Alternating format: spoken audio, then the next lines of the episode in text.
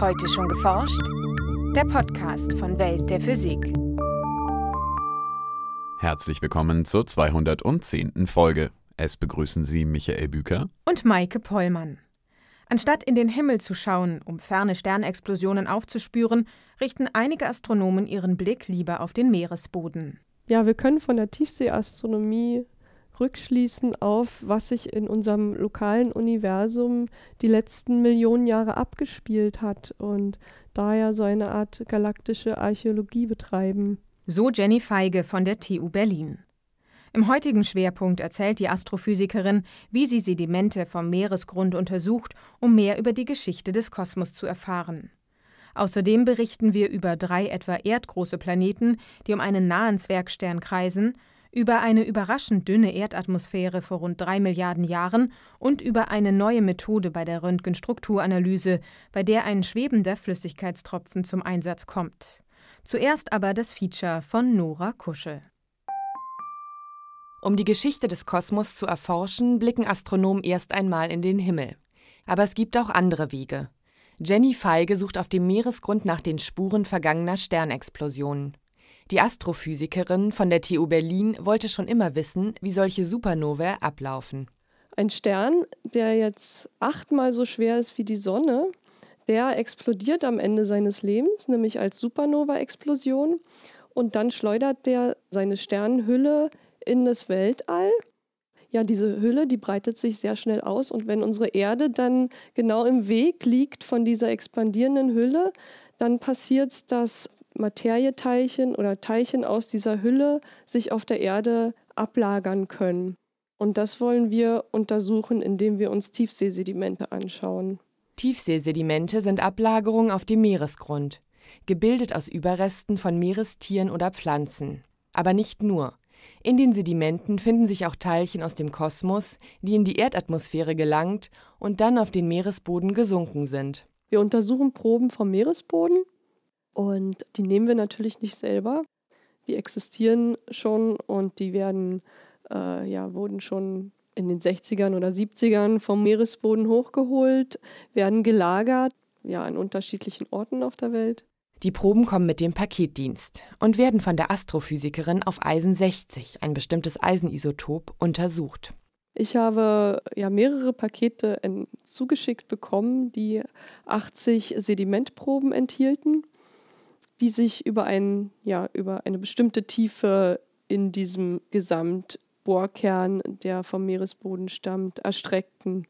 Wir haben dann diese Proben genommen und äh, sie chemisch aufgearbeitet, so dass wir dann aus jeder Probe, also jede Probe war in etwa drei Gramm schwer, und aus jeder drei Gramm Probe haben wir ganz wenige Milligramm Eisen extrahiert, das wir auf das Supernova-Eisen untersuchen wollten. Das gesuchte Eisenisotop eignet sich als Indikator vergangener Sternexplosionen, da es auf der Erde eigentlich nicht mehr existiert. Im Prinzip ist ja die ganze Erde oder das ganze Sonnensystem, alles ist ja aus Sternenstaub.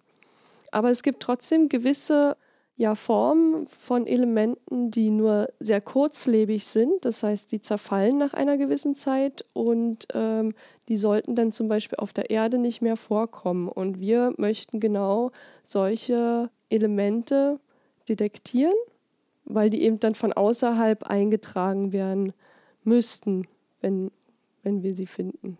Kurzlebig ist in diesem Fall relativ.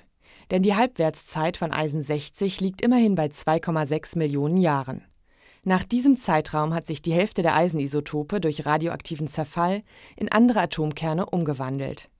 Da unser Sonnensystem vor rund 4,5 Milliarden Jahren entstanden ist, dürfte inzwischen das einst vorhandene Eisen 60 komplett zerfallen sein. Alles Eisen 60, das man heute auf der Erde findet, lässt sich deshalb Sternexplosionen außerhalb des Sonnensystems zuordnen. Man weiß ungefähr, wie viel Eisen 60 bei so einer Supernova-Explosion ausgeschleudert wird. Und da kann man ja schon Abschätzungen machen, wie weit kann die maximal entfernt gewesen sein. Die Forscher können die Sedimente vom Meeresboden datieren und so bestimmen, wie viel Sternenstaub zu welchem Zeitpunkt auf die Erde gerieselt ist. Allerdings hat die Tiefseeastronomie auch ihre Grenzen. Wir können nicht von den Sedimenten ausschließen, von wo die Sternexplosion gekommen sind. Dafür brauchen wir dann Zusatzinformationen. Und die liefert wiederum die klassische Astronomie. Indem Astronomen mit Teleskopen beobachten, wie sich aktuelle Sternansammlungen bewegen, können sie Rückschlüsse auf deren frühere Bewegungsbahnen ziehen. Mit diesen Zusatzinformationen lassen sich dann relativ gut Positionen und Zeitpunkte der aufgespürten Supernovae bestimmen. Außerdem gibt es noch weitere Hinweise auf Sternexplosionen, nämlich die Existenz der lokalen Blase. Und äh, die lokale Blase ist eine Struktur, in die unser Sonnensystem eingebettet ist. Die Superblase ist vor circa 13, 14 Millionen Jahren entstanden durch mehrere Supernova-Explosionen. Äh, die Schale ist irgendwann über das Sonnensystem hinweggefegt und deswegen sind wir ja jetzt auch innerhalb dieser Blase. Und äh, das heißt, es muss irgendwo auch eine Sternansammlung geben, wo Sterne fehlen, die schon explodiert sind als Supernova. Die von Jenny Feige und Kollegen berechneten Zeitpunkte und Positionen für die untersuchten Sternexplosionen passen sehr gut zur Entwicklung der uns umgebenden Superblase, die man mit Teleskopen beobachten kann. Allerdings erlaubt die Tiefseeastronomie oder die galaktische Archäologie, wie Jenny Feige das nennt, den Blick in die Vergangenheit, der mit klassischen Teleskopen nicht möglich ist.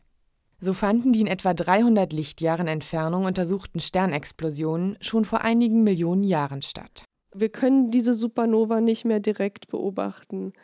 Aber wir haben Spuren auf der Erde, die wir einem Zeitraum von vor zwei bis drei Millionen Jahren einordnen können.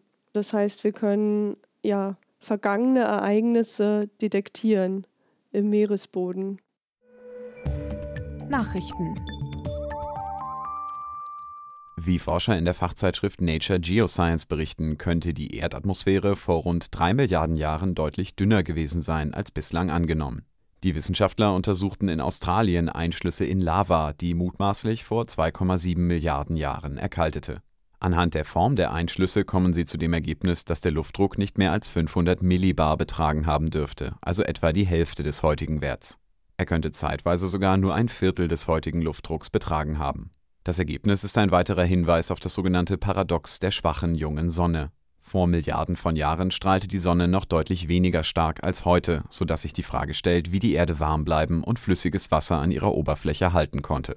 Die Hinweise auf eine dünne Erdatmosphäre stützen nun die These, dass hohe Vorkommen von Methan für einen starken Treibhauseffekt gesorgt haben, so die Forscher. Der Aufbau von Proteinen wird standardmäßig mittels Röntgenstrahlung entschlüsselt, wobei die Proben bislang auf sehr tiefe Temperaturen abgekühlt werden müssen. Mit einem Kniff gelang es Forschern nun, diese sogenannte Röntgenstrukturanalyse bei Raumtemperatur und damit sehr nahe an den natürlichen Bedingungen im Organismus durchzuführen, wie das Team in der Fachzeitschrift Scientific Reports berichtet. Statt winzige Proteinkristalle wie bisher auf einem Probenhalter zu fixieren, schlossen die Wissenschaftler diese nun in einen Flüssigkeitstropfen mit einem Durchmesser von rund einem Millimeter ein.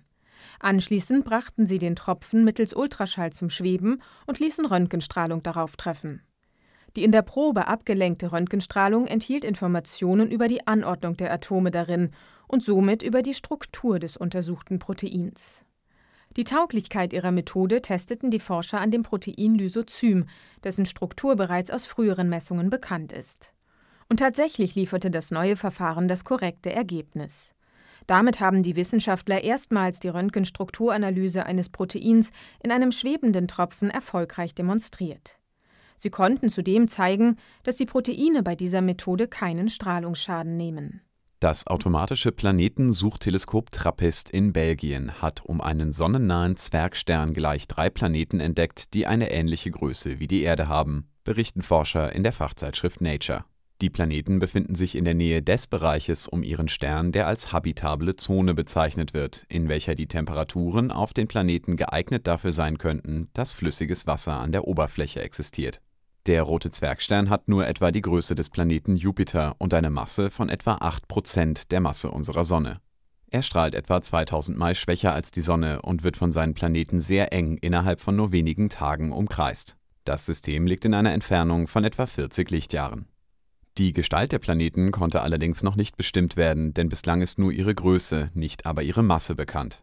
Die Forscher erhoffen sich von verbesserten Instrumenten in den kommenden Jahren Hinweise auf die Masse und die Atmosphären der Planeten, sodass ein Rückschluss auf ihre Zusammensetzung möglich ist und damit eine Unterscheidung zwischen Gesteins- oder Eisplaneten mit oder ohne Atmosphäre. Erst kürzlich hatten Wissenschaftler des Teams um das NASA-Weltraumteleskop Kepler verkündet, 1300 zuvor entdeckte Kandidaten für Exoplaneten auf statistischem Wege bestätigt zu haben. Die Zahl der insgesamt bekannten Exoplaneten wächst damit auf über 3000, wovon der allergrößte Teil mit modernen Instrumenten in den vergangenen zehn Jahren entdeckt wurde. Das war's für heute. Bleiben Sie wissenschaftlich und laden Sie uns auch nächstes Mal wieder herunter. Welt der Physik wird Ihnen präsentiert vom Bundesministerium für Bildung und Forschung und der Deutschen Physikalischen Gesellschaft.